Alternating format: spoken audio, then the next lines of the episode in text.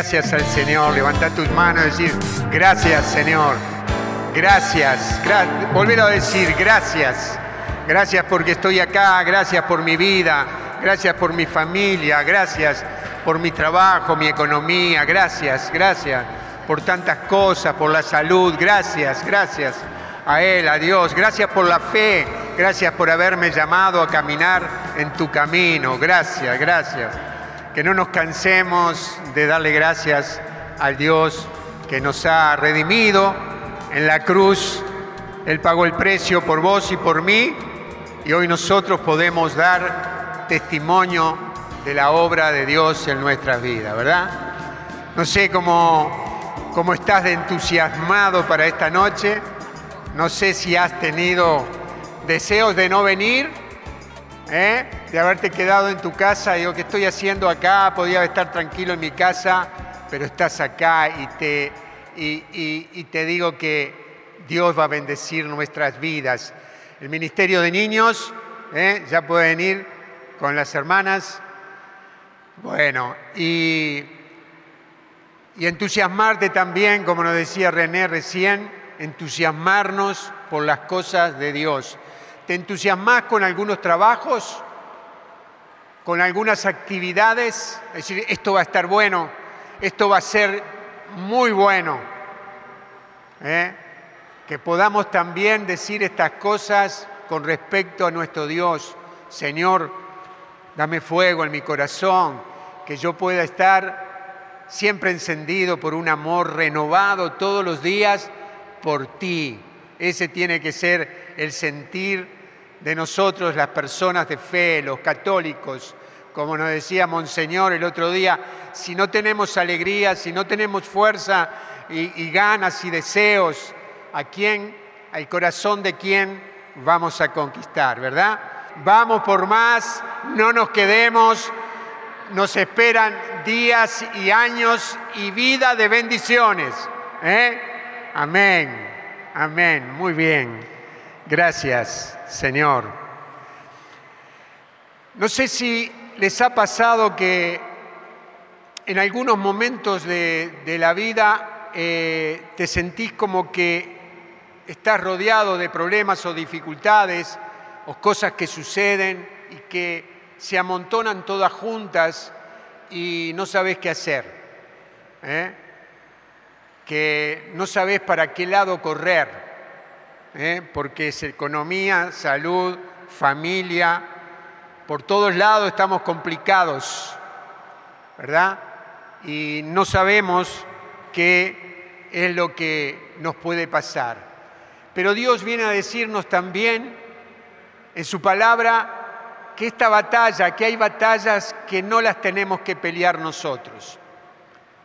Hay cosas que no, son, no somos nosotros los que tenemos que estar enfrentando a las personas, a las situaciones, a las cosas que nos pasen. Es Dios que obra y trae la solución a esos problemas. Hace pocos días, no hace mucho, hablábamos con una, con una persona que estaba así, en esta situación, con todos los frentes abiertos, con situaciones difíciles de su vida, y a todas las quería enfrentar. Y le decía, no pelees todas las batallas, no pelees en todos los lugares, porque te vas a desgastar, porque no podés solucionar la vida de todas las personas y con todas las personas tenés que eh, estar bien. ¿Queremos estar bien con todos? Sí, es lo que Dios quiere de nosotros.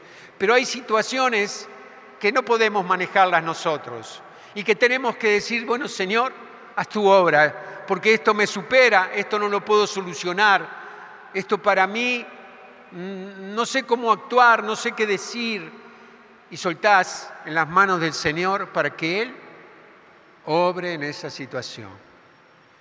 Y que Él tome autoridad en esa situación.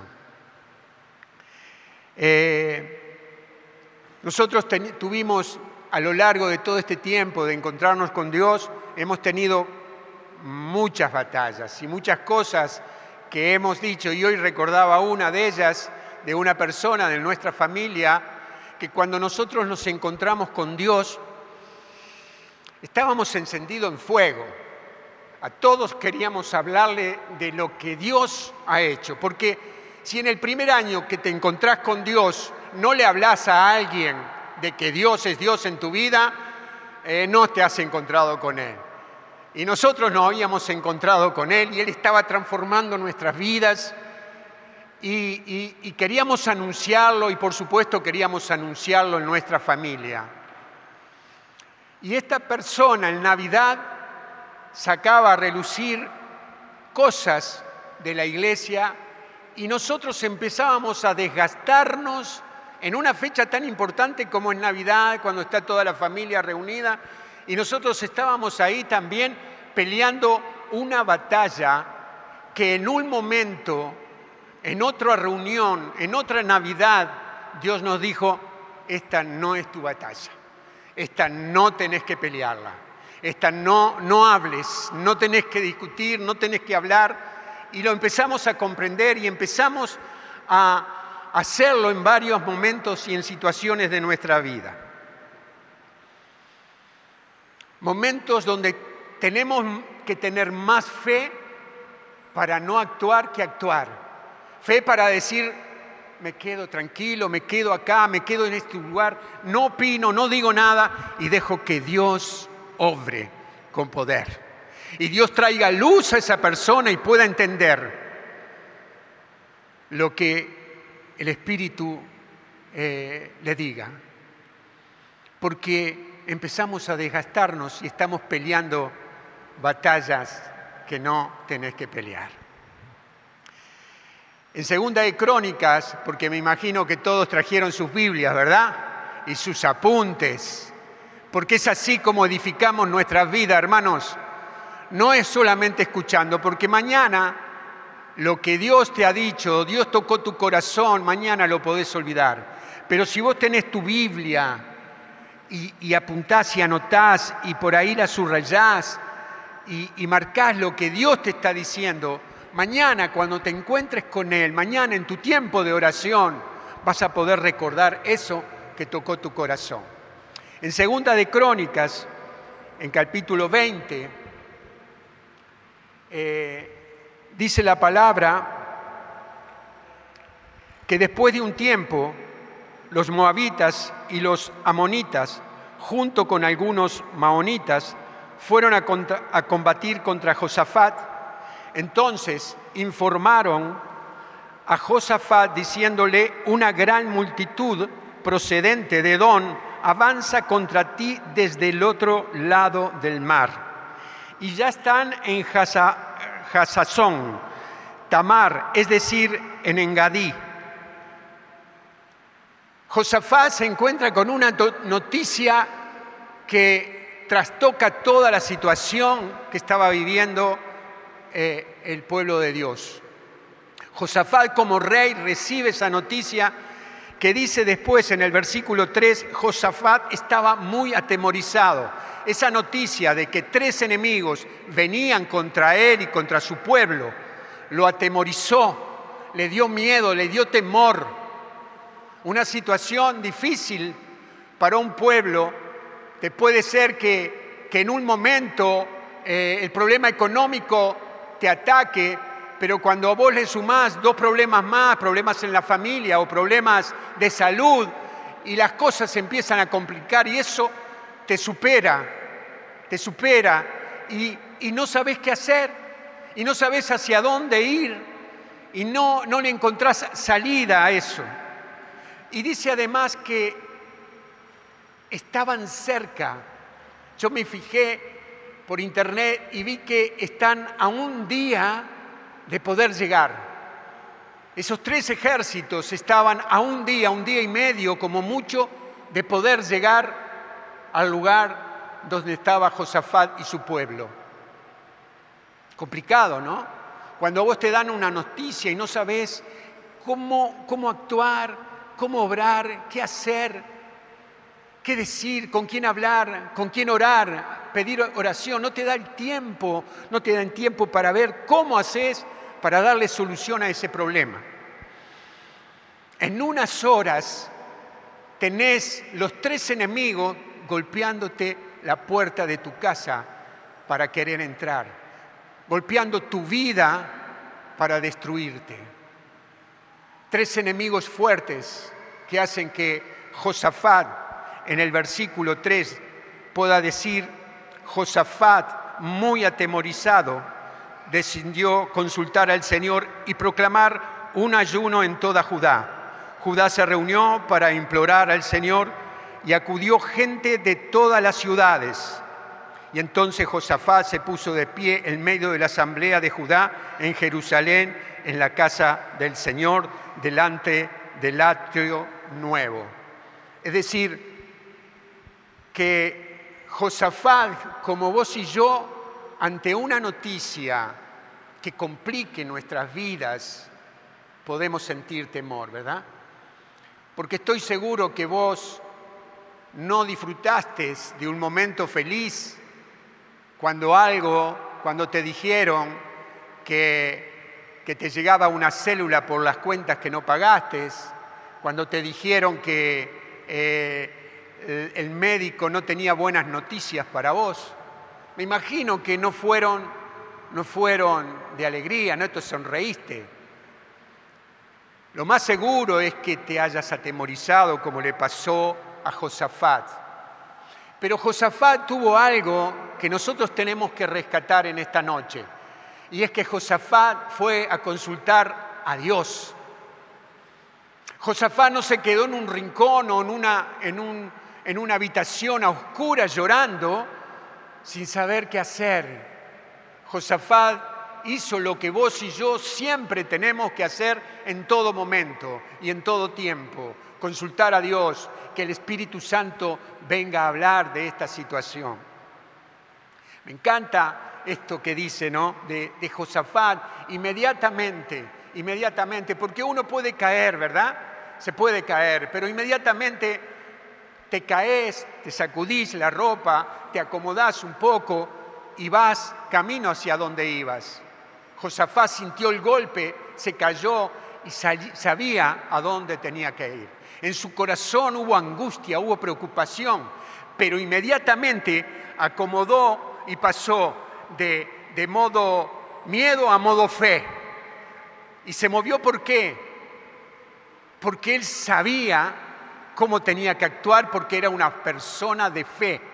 Cuando vos sos una persona de fe, sabés cómo actuar ante las dificultades, sabés cómo moverte no te quedás apabullado, no te quedás eh, eh, eh, este, vociferando cosas en contra de la vida y lo que te sucede y, tal vez contra Dios también, sino que acomodás las cosas y empezás a vivir y a darle salida a esa dificultad y a ese problema. Es bueno que nosotros aprendamos esto en todo momento. Pueden haber situaciones difíciles, pero Dios es Dios en todo momento. Dale un aplauso al Señor, dale la gloria a Él. Él vive, Él está acá en medio de nosotros. Bendito sea Dios. Y dice que eh, entonces Josafat se puso de pie en medio de la asamblea de Judá y de Jerusalén en la casa del Señor, delante del atrio nuevo, y dijo, Señor, Dios de nuestros padres, ¿acaso no eres tú el Dios del cielo y el que domina a todos los reinos de las naciones? ¿No está en tus manos la fuerza y el poder sin que nadie pueda resistirte? ¿No has sido tú, Dios nuestro, el que expulsaste a los habitantes de esta tierra delante de tu pueblo Israel y se la entregaste para siempre a los descendientes de tu amigo Abraham? ¿No eres tú, Señor? ¿No eres tú el que hizo tantas cosas en mi vida, porque lo que estaba haciendo Josafat era preguntarle a Dios, esto parece una pregunta a Dios, pero lo que él estaba haciendo era reafirmar lo que había conocido y el obrar de Dios en todo ese tiempo. Eso era lo que estaba trayendo a su corazón, a su espíritu, a su mente, a todo su ser, para recordar lo que Dios había hecho. Dios ha hecho cosas grandes, ¿verdad? Levante las manos con, que los que tienen una vida de que Dios ha hecho cosas grandes, que nos ha sanado, que nos ha liberado, que nos ha rescatado de lugares oscuros, de tinieblas, de adicciones, de pobreza, de infidelidad. Dios ha hecho obra. ¿Eres tú, Señor? Dice, ¿eres tú, Señor? ¿Acaso no eres tú, Señor? El que me ha sanado, el que me ha liberado. ¿No eres tú, Señor, el que ha cuidado mi vida? Te pido que te pongas de pie, por favor. Y vamos a decirle al Señor en esta noche, no eres tú, Señor, el que me ha cuidado. Y decir las cosas en las cuales Él te ha cuidado. Decirlo a viva voz, me ha sacado de la pobreza. No eres tú, Señor, el que me sanó cuando estuve enfermo, cuando estuve internado. No eres tú, Señor, el que me liberó de la pobreza. No eres tú, Señor, que cuando no tenía trabajo, tú me mantuviste y nada me faltó. No eres tú, Señor, el que cuidó mi matrimonio. No eres tú, Señor, el que cuidó mis hijos. No eres tú, Señor, el Dios Todopoderoso que ha obrado a lo largo de mi vida. Amén. Dale gracias a Dios. Dale, dale un aplauso fuerte a Él. Él es eterno y es fiel. Él es fiel. Bendito sea Dios, gracias. ¿Quién ha tenido tres enemigos? Tres enemigos. ¿Quién ha tenido situaciones difíciles? Y pensaba esto, ¿no? Que cómo actuamos cuando tenemos esas dificultades tan grandes, cómo hacemos. ¿Le damos valor a esas situaciones y nos ponemos a, adorar al Señor, a alabar al Señor, a ayunar? Vamos los que están ayunando en este ayuno que estamos haciendo. Vamos hermanos, no dejes de, ayunar, no dejes de, seguir orando y clamando por esas necesidades. No dejes, seguir porque Dios va a hacer la obra y cuando termines el ayuno, yo estoy seguro que vas a pararte acá para dar testimonio de lo que Dios ha hecho en tu vida. Entonces, cuando no le damos valor al potencial del pecado en nuestras vidas, en nuestra vida interior, cuando somos mezquinos, cuando somos duros de corazón, cuando andamos con, cosas que, no son de Dios y nos dejamos deslizar en las cosas del mundo, no le damos valor a eso y no oramos y cuando no oramos y no enfrentamos esas dificultades, estamos a la intemperie. Estamos en problemas. Estamos vulnerables al ataque del enemigo. Y vos me podés decir, ah, pero eso es pequeño, eso no es nada. Y casi todo el mundo hace eso te quiero decir que has comenzado un camino que si no lo parás, vas camino a, a, la muerte porque el enemigo viene a robar, matar y destruir. Entonces, cuando hay algo que está perturbando nuestra vida de fe, tenemos que actuar con decisión. Tenemos, se prende la luz roja en tu vida de vida de fe porque ya no sentí, porque te cuesta venir, porque no quieres saber, y no, ya no, yo no me reúno con, no, no, eso tampoco, no, no vas a misa, no vas, estás en problema, estás en problemas, porque el enemigo va a actuar sobre tu vida.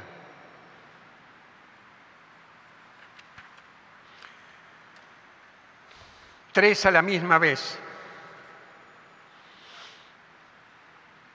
Puedo pelear con uno, ¿verdad? Pero los tres juntos. Tenemos tres enemigos, nosotros, los que creemos, tenemos tres enemigos, ¿verdad?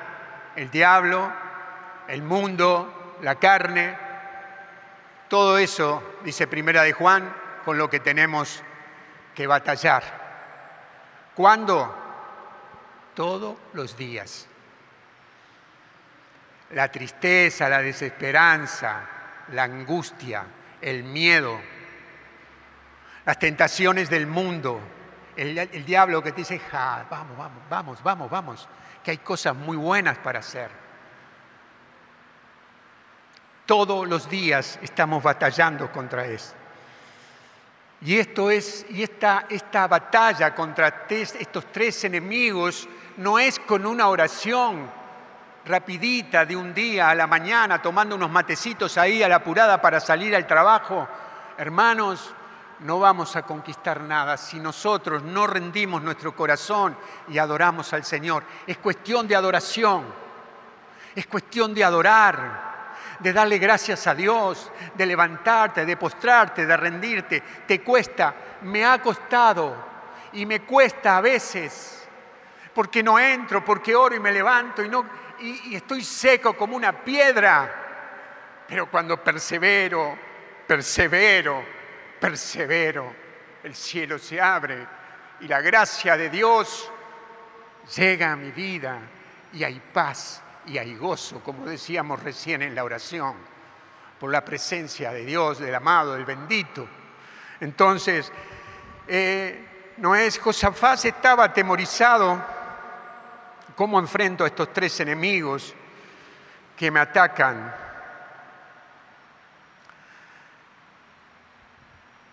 de una vez, los tres juntos. Y dice el versículo 5, perdón, eh, Josafat se cambia de lugar, de ese lugar de temor, pasa a un lugar de fe, donde se para firme frente a esta situación para clamar. Y yo digo que eh, no es la primera vez que nosotros enfrentamos tres enemigos. No es la primera vez que nos sentimos tristes, abatidos, no es la primera vez que nos han engañado, que nos han mentido, no es la primera vez. Estamos ahí, sabemos, sabemos, y, lo que hacía eh, era recordar todo lo que Dios había obrado. Y yo hoy, esta tarde, hice también un listado de todas las cosas que que Dios ha hecho, cómo Dios, la mano de Dios, me ha cuidado y me ha protegido. Y no se los voy a contar todas, pero les voy a contar una de las que me pasó, que me recordaba. Y Dios después de que recordé todo esto, me dio una imagen que conmovió mi corazón. Y tenía 12 o 13 años y teníamos un río en San Ramón Uruguay. Eh, este, un río hermoso, el río Santa Lucía, lo pueden buscar por YouTube, van a ver el puente, los dos puentes, tiene un puente carretero y un puente de ferrocarril. Y yo tenía 12, 13 años más o menos, siempre con mis amigos nos subíamos al puente ferroviario porque era un puente alto, veíamos todo, veíamos al río para allá, para los dos lados. Eh, teníamos una visión y sabíamos subirnos ahí. Yo había llegado antes, no, no encontré ninguno de, mis amigos y empecé a caminar ahí y decidí subirme al puente. Y cuando subí al río y estaba en la parte, había una escalera, un lugar donde podía subir porque subían la gente que mantenía el puente y arreglaba, y había una escalera y nosotros sabíamos subir. No se podía, estaba, no estaba prohibido. Por eso los jóvenes, cuando hay algo que, está prohibido, no lo hagas. Y, subí ahí y fui hasta casi la mitad del río, en la parte donde pasaba el caudal del río. Ahí estaba. Y venía distraído, venía mirando, porque pasaba, no sé, uno o dos eh, trenes por día, no sé si pasarían dos. Y cuando me doy vuelta, que ya me quedaba como de acá a la puerta, el mismo trayecto para allá, en la misma cantidad de distancia, me encuentro con que venía el tren. Y no tenía salida el puente. Las, maderas, los fierros y la mano de Dios. Y hoy lo recordaba porque era la mano de Dios, porque en ningún momento me puse nervioso, actué como, como si lo hiciera todos los días. Miré hacia el costado y vi que estaba una de las columnas del puente en ese lugar y vi un lugarcito donde me podía meter. En ningún momento, en ningún momento me puse nervioso. Su mano estuvo en ese momento. Y ahí me quedé. Y la camisa me volaba. Y los de abajo, que estaban abajo, habían visto todo lo que estaba pasando. Y me miraban, dice, después cuando me bajé, y nosotros mirábamos tu camisa, cómo volaba con el viento del tren. La mano de Dios. Y hoy el Señor me dio una visión y vi caminando al Señor que me llevaba tomado así con su mano en el brazo. Y lo veía de, los veía de espalda, a mí y a él, que caminaban. Y el Señor me mostraba que me llevó, me acompañó hasta casa, hasta mi casa, que estaba a cuatro cuadras, cinco cuadras. Y Él me abrió la puerta y me acompañó con su mano. Y digo, Señor, ¿no eres tú? ¿No eres tú el que me ha cuidado? ¿No eres tú, Señor, el que me ha cuidado del coronavirus y estamos acá hoy? ¿No eres tú, Señor, el que me sacó de terapia intensiva? ¿No eres tú, Señor, el que cuidó en ese viaje de noche cuando llovía y venía con toda la familia. ¿No eres tú, Señor, el que me ha cuidado?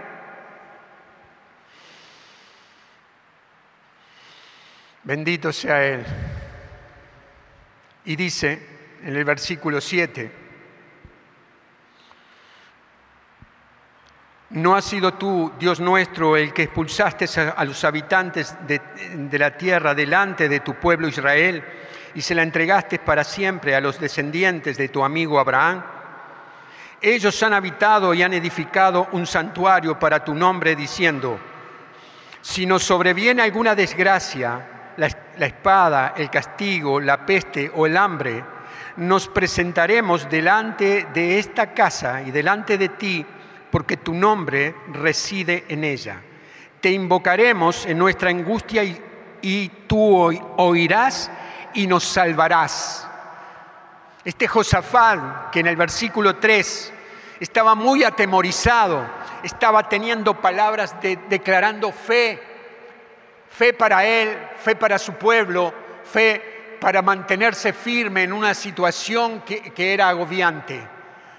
Josafat declaraba, te invocaremos en nuestra angustia y tú oirás y nos salvarás.